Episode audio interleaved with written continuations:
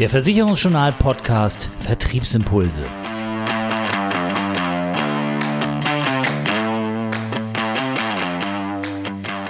Unser Thema heute im Podcast, die Schlagzeilen 2023.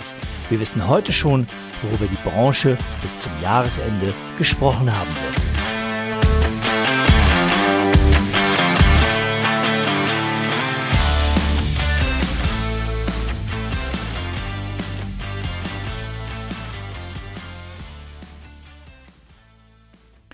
Ja, worüber wird die Branche bis zum Jahresende gesprochen haben? Das wollten wir von jemandem wissen, der eigentlich nicht so als Makler mit der Glaskugel bekannt ist, sondern eher als Makler mit dem Cap.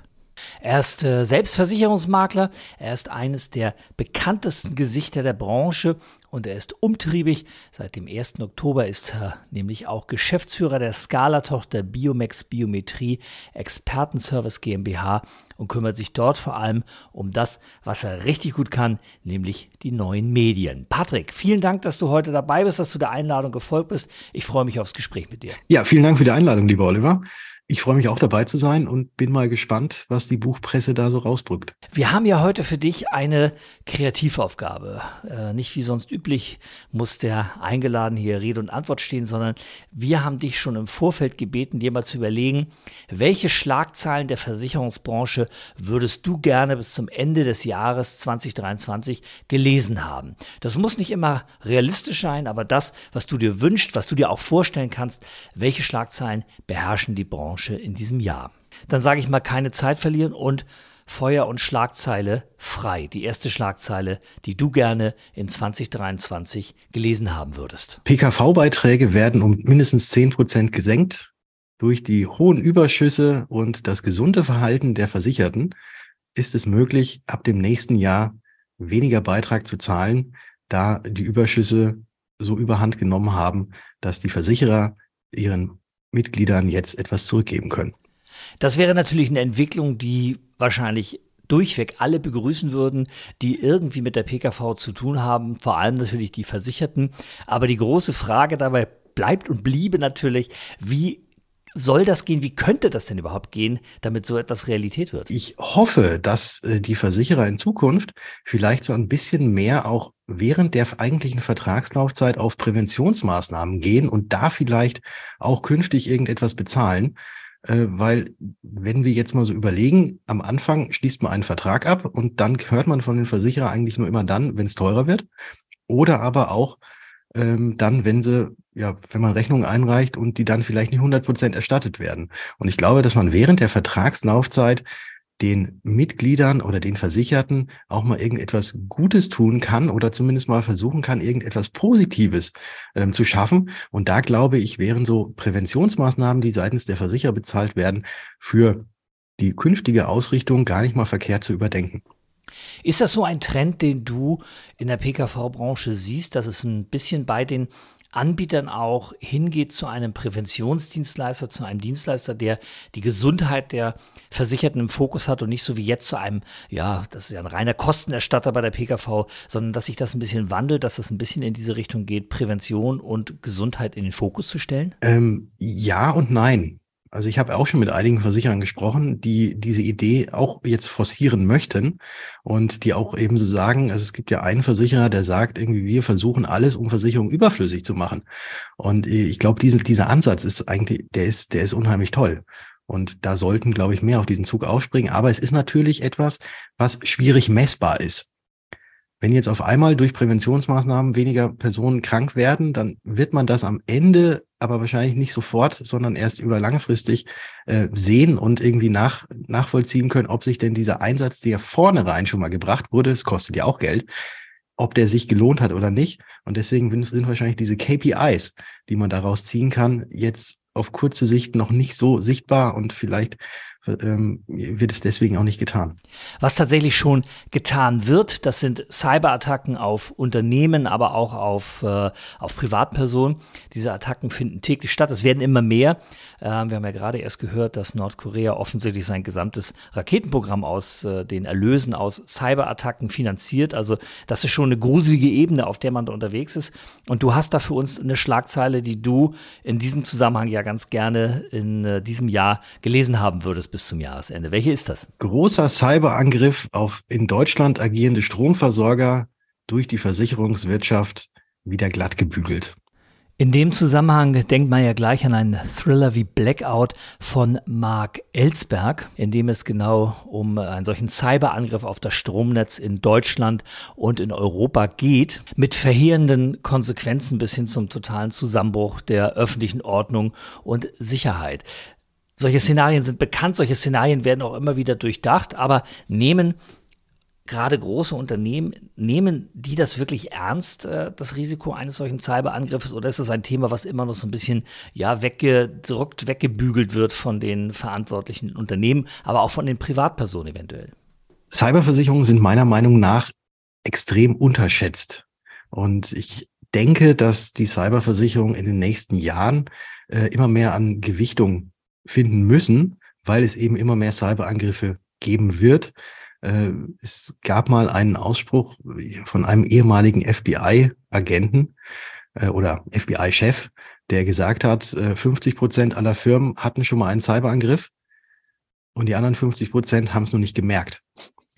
Und ich glaube, dass in Zukunft ähm, diese Thematik immer präsenter wird und ähm, dass das ein Feld wird, in dem wir uns alle momentan vermutlich noch nicht so richtig gut auskennen, aber wo man sich für die Zukunft, glaube ich, auskennen sollte, äh, weil das ein Markt ist, der, wie ich, und da mache ich jetzt einfach mal die Glaskugel auf und ähm, schau mal rein, der genauso sein wird wie eine private Haftpflichtversicherung, dass man es in Zukunft einfach mal hat, weil es eben eine Gefahr ist, die man halt so überhaupt in keinster Weise kalkulieren kann und äh, weil es immer mehr wird. Und deswegen glaube ich, dass die Cyberversicherung in Zukunft immer mehr an Bedeutung gewinnen wird. Wird es deiner Meinung nach in Zukunft so sein, dass wirklich jedes Unternehmen und jeder auch private Haushalt eine solche Cyberpolice braucht? Es ist immer so. Es ist, glaube ich, genau dieselbe Frage. Brauche ich eine Rechtsschutzversicherung, wenn ich eine private Haftpflichtversicherung habe, die ja auch äh, ein passiver Rechtsschutz ist? Äh, ich glaube, so sollte man auch äh, daran gehen, wenn man darüber so nachdenkt. Ähm, Cyberversicherung auch für den privaten Bereich kann, kann sich definitiv lohnen, in Anführungszeichen, weil kann sich eine Versicherung lohnen. Das ist einmal so ein, so ein blöder Ausspruch, der man, den man ja immer mal wieder gefragt wird und man dann immer sagen kann, ja, es kommt drauf an. Ähm, aber ich glaube, auch im privaten Bereich kann durchaus eine Cyberversicherung sinnvoll sein, weil es doch eine einen größeren, breiteren Umfang hat als die kleinen Sachen, die jetzt eventuell, und das ist ja auch nicht bei allen so, in der Privathaftpflicht schon mit dabei sind. Jetzt kommen wir zu einer Schlagzeile, die eigentlich eines der größten Problemfelder in der Branche betrifft. Wir kommen zu den ganz großen Dingen, die noch gelöst werden in diesem Jahr. Kommen wir später nochmal. Aber jetzt geht es erstmal um die Schlagzeile, die einen ganz wichtigen Bereich auf jeden Fall betrifft, der viele Unternehmer, Unternehmen in der Branche beschäftigt. 20 Prozent mehr Auszubildende in der Versicherungswirtschaft. Wir bohren also die ganz dicken Bretter bei den Schlagzeilen 2023 und die Frage natürlich an dich bei dieser Schlagzeile, die dich ja offensichtlich auch umtreibt. Wie kann man das anstellen? Wie macht man die Branche wieder attraktiver? Wie schafft man es, von diesem schlechten Image wegzukommen? Denn das alles sind natürlich Gründe, weswegen auch junge Menschen keinen Bock haben, eine Ausbildung in diesem Bereich zu machen. Es ist verdammt schwierig. Das Außenbild auf unsere Versicherungswirtschaft ist eine komplett andere als das Bild, was wir von innen her haben. Wir wissen, wie vielfältig es ist, äh, wie unheimlich toll es sein kann, mit Mandantinnen und Mandanten zu sprechen, da vernünftige Dienstleistungen anzubieten. Und wir wissen natürlich auch um unsere sozialpolitische Aufgabe, die aber in der breiten Bevölkerung nicht als diese wahrgenommen wird, weil wir werden wahrgenommen als diejenigen, die ankommen, umhauen und dann wieder abhauen und am Ende immer nur Geld abbuchen. Und äh, wenn es denn mal wirklich zu einem Schaden kommt, dann zahlen wir ja eh nicht. Und ich weiß nicht, was man alles tun kann, aber ich tue jeden Tag mein Bestes dafür, dass genau dieses Ammenmärchen oder äh, diese gefestigten Vorurteile, dass die aufgelöst werden. Aber es ist ein hehrer Weg und ich glaube, das kriegen wir alles nur gemeinsam hin, indem wir eben alle unsere Außendarstellung oder unsere Wirkung ähm, ja so weit verbessern, wie sie denn wahrscheinlich auch von unseren eigenen Mandantinnen und Mandanten auch wahrgenommen wird, aber eben leider nicht in der breiten Bevölkerung äh, so vorhanden ist. Ja, du sagst, wir selber müssen daran arbeiten, also wir als Vermittler müssen daran arbeiten, die Außendarstellung zu verbessern. Aber wie kann das ganz konkret aussehen? Was kann ich, was können alle anderen Vermittler machen, damit dieses schlechte Bild endlich vorbei ist, damit das endlich mal weggewischt wird und damit am Ende deine Schlagzeile tatsächlich Realität werden kann. 20 Prozent mehr Auszubildende in 2023 in der Branche. Na okay, nehmen wir 2025 oder 26. Aber damit das Realität wird, was können wir denn tun, ganz konkret? Wenn man, und wir reden ja gerade hier über verschiedene Schlagzeilen, wenn man sich die Schlagzeilen mal anguckt, die draußen herrschen, dann ist es immer schlecht, schlecht, schlecht. Und ich glaube, wir sollten einfach mal rausgehen und einfach mal die guten Dinge auch mal ähm, erzählen, weil es ist ja nicht so, dass die Versicherer nie was bezahlen. Die Versicherer zahlen ja in den aller, aller, aller, allermeisten Fällen. Und wenn sie mal nicht zahlen, dann ist im Vorfeld vielleicht irgendwas schiefgelaufen und der Kunde hat nur angenommen, dass es versichert sei, es aber eigentlich noch nie versichert gewesen ist. Einige Ausnahmen gibt's vielleicht, aber das kriegt man dann ja auch irgendwie hin. Aber das ist, das ist ja eigentlich nur eine ganz, ganz kleine Zahl. Und ich glaube, wir sollten einfach mit stolz geschwellter Brust nach draußen gehen, sagen, dass wir Versicherungsmenschen sind, ich sage jetzt mal Versicherungsmenschen so allgemein, und einfach mal erzählen, was wir denn alles Gutes tun und was denn durch die Versicherung überhaupt alles erst möglich ist, was gemacht werden kann. Weil das geht leider neben diesen schlechten Nachrichten viel zu sehr unter, beziehungsweise wird überhaupt gar nicht gespielt. Jetzt arbeitest du ja ganz konkret an einem besseren Image für die Branche. Du hast deinen Podcast mit dem Basti Kunkel zusammen. Darin erklärt ihr das Thema Versicherung. Ihr geht sehr auf die Produkte, auf das ein, was man wirklich wissen muss. Hast du das Gefühl, dass du dort schon mal jemanden ja wirklich umgedreht hast, dass du dort schon mal äh, jemanden wirklich so geholfen hast, dass du dazu beigetragen hast, das Image der Branche zu verbessern? Ich weiß nicht, ob ich es hingekriegt habe, das Image der Branche oder so zu teilen oder bei einzelnen Personen tatsächlich gedreht zu haben. Was mir allerdings immer sehr gut wiedergespiegelt wird, ist die Thematik, dass sie es jetzt endlich mal verstanden haben. Das ist es. Ich habe euren Podcast gehört und jetzt weiß ich endlich, wozu die Berufsunfähigkeitsversicherung zum Beispiel denn tatsächlich äh, gebraucht wird oder warum es diese Versicherung denn tatsächlich gibt.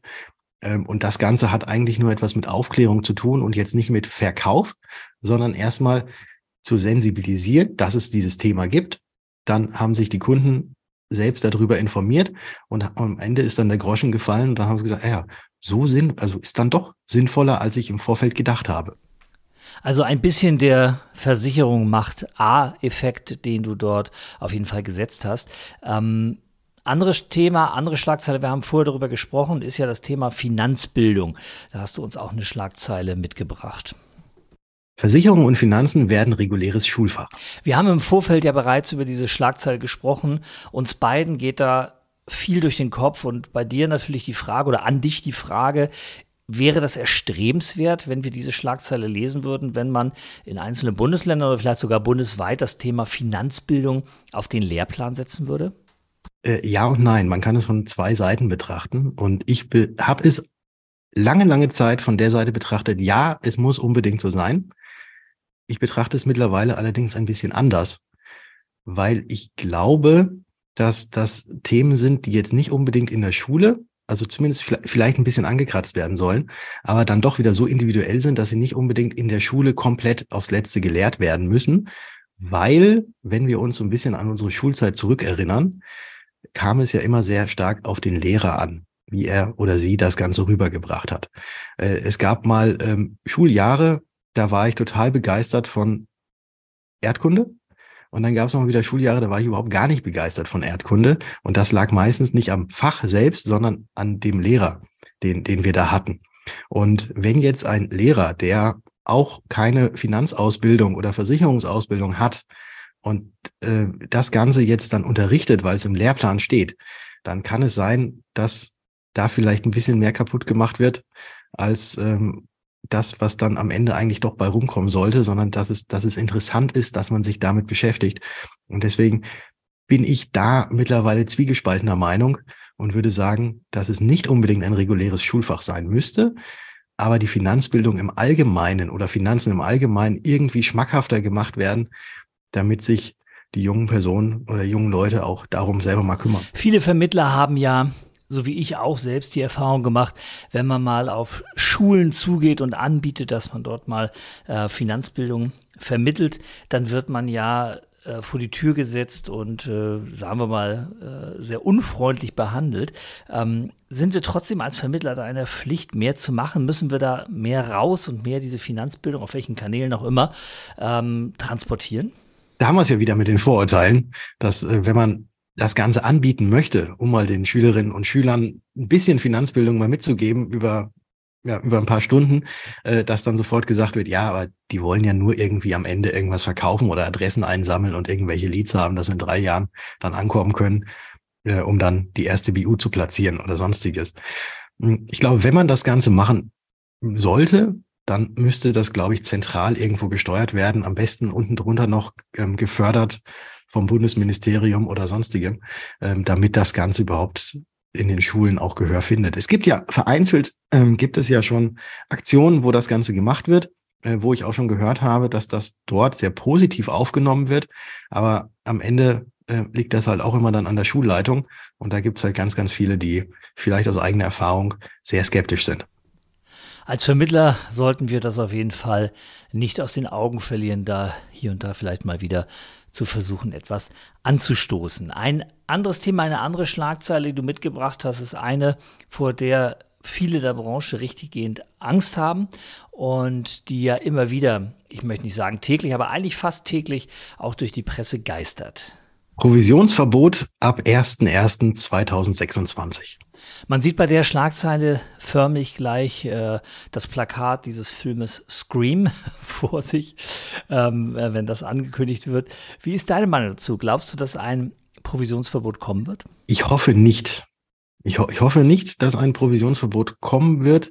Ich bin mir nicht hundertprozentig sicher, aber ich glaube, dass unsere Lobbyarbeit, die gemacht wird, äh, dass die das Ganze zumindest auch noch ein paar Jährchen aufhalten wird. Es wird ja immer darüber gesprochen, was ein Provisionsverbot eigentlich für Vermittler bedeuten kann.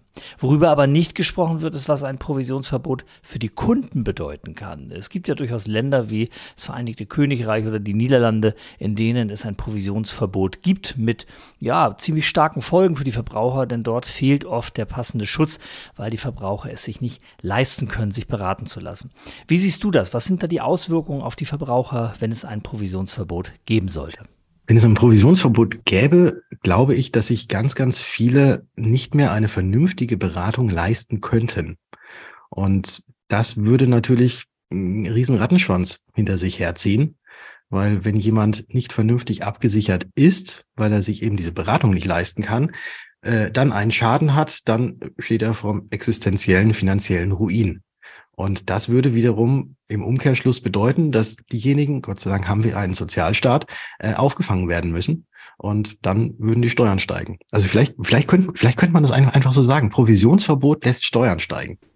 Ja, es wäre wahrscheinlich tatsächlich die zutreffendere Schlagzeile, weil es ganz gut skizziert, dass ein Provisionsverbot eben auch sozialpolitische Konsequenzen hat und dass ein Provisionsverbot nicht bedeutet, dass wir als Vermittler nicht mehr absahen können, sondern dass tatsächlich auch der Versicherungsschutz wahrscheinlich schlechter werden wird.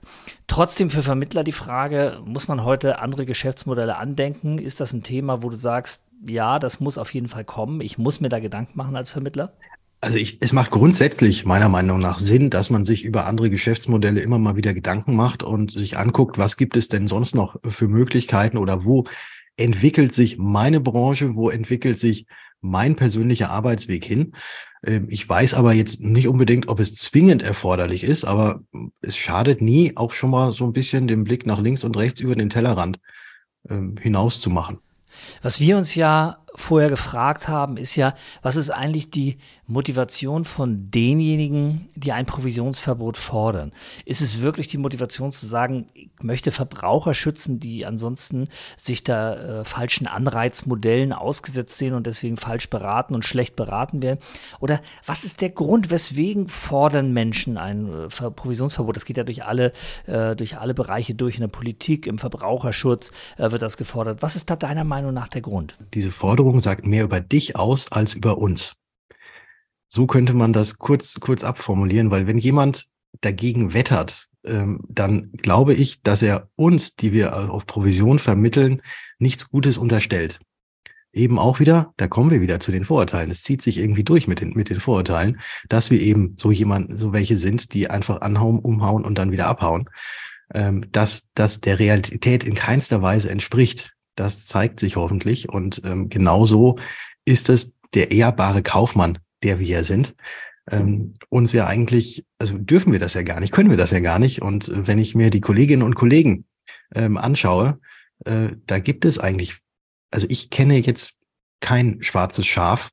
Natürlich gibt es die, aber die gibt es immer überall, egal in welcher Branche und egal wo. Aber das ist halt leider die Thematik, dass die Paar uns, die vernünftig arbeiten, jetzt dann ja das Ganze eingebrockt haben.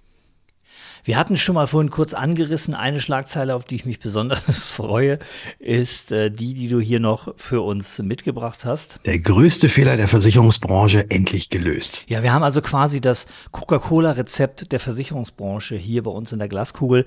Ähm, die Frage natürlich, was ist das größte Problem und wie haben wir es gelöst? Es gibt vielleicht den einen oder anderen Fehler, aber einer, einer der größten Fehler, wie ich finde, ist, dass wir als Versicherungsvermittler uns sehr häufig unter Wert verkaufen.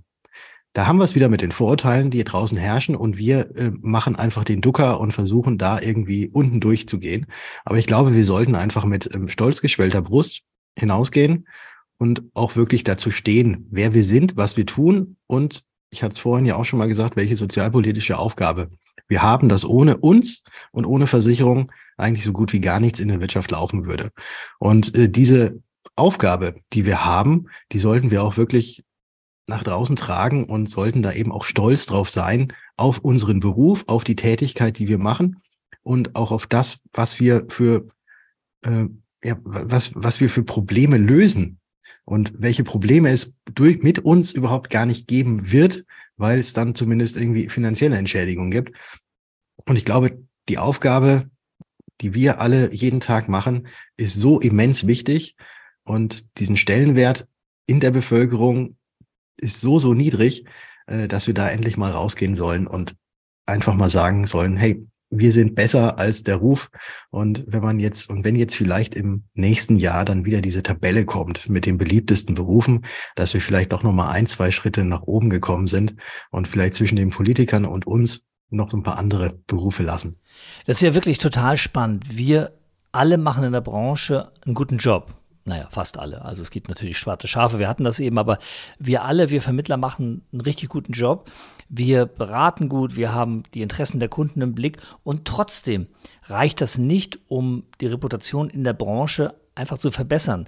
Ähm, es wird zu wenig an positiven Geschichten erzählt aus der Branche und ähm, es wird halt immer nur darauf rumgehackt, was schlecht läuft, wo Fehler sind, wo nicht bezahlt wird. Das sind halt die Themen, die dann auch medial aufgearbeitet werden.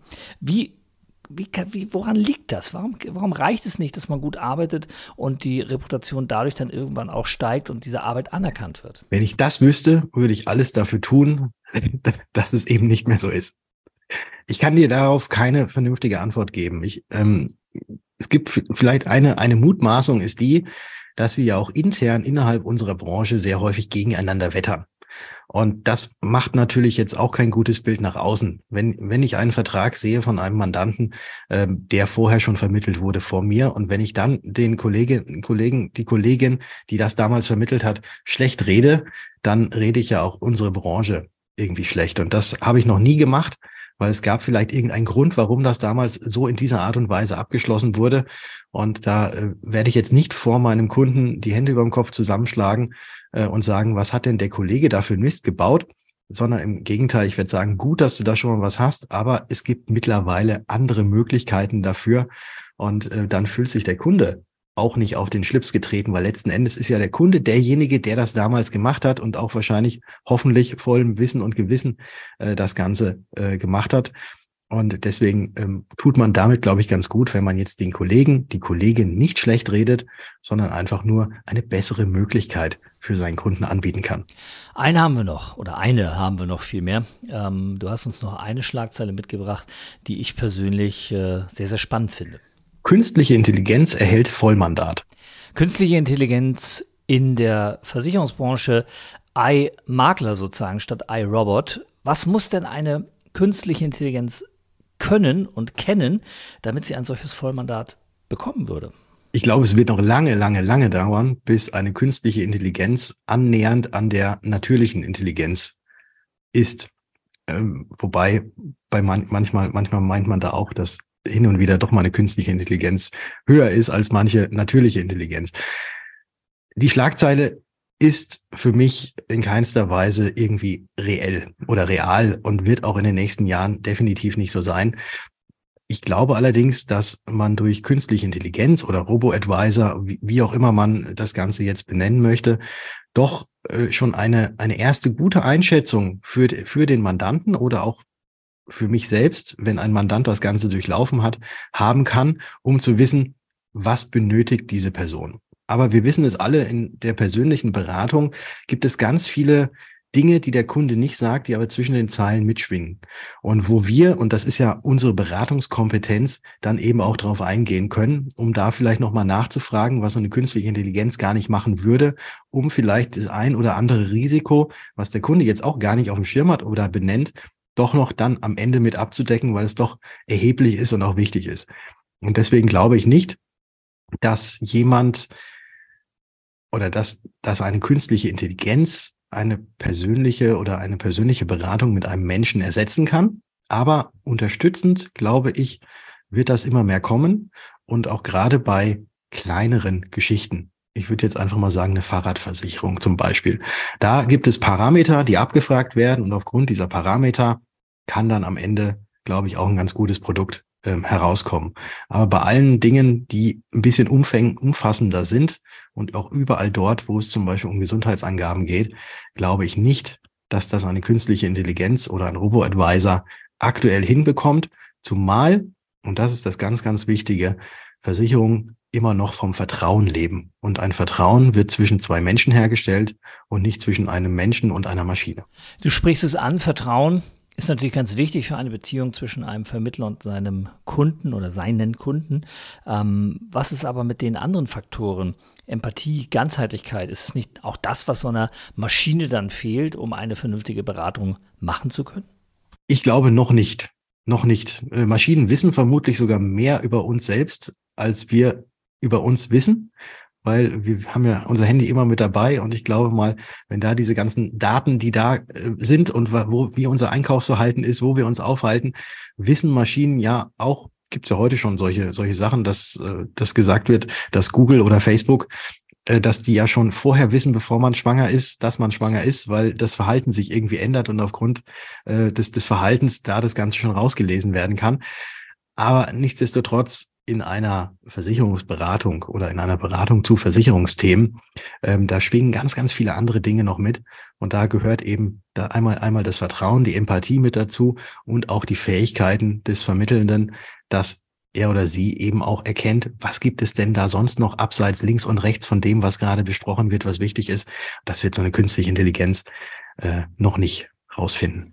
Ich schlage vor, dass wir das Thema dann bei den Schlagzeilen für 2027 noch einmal auf die Agenda setzen und mal gucken, wie weit Mensch und Maschine bis dahin sich zusammen entwickelt oder auch auseinanderentwickelt haben, je nachdem. Patrick, ganz, ganz herzlichen Dank. Das waren viele, viele spannende Schlagzeilen, kreative Schlagzeilen, die in der Branche dieses Jahr ein Thema werden könnten, Klammer auf oder auch nicht. Dafür ganz herzlichen Dank. Schön, dass du heute mit dabei gewesen bist und hier uns deinen Input gegeben hast und am Ende dann natürlich doch mit deinen Schlagzeilen Rede und Antwort gestanden hast. Vielen Dank fürs Dabeisein heute. Ja, sehr gerne und ich hoffe nicht, dass wirklich wir alle diese Schlagzeilen lesen, sondern nur die positiven. Vielen Dank für die Einladung.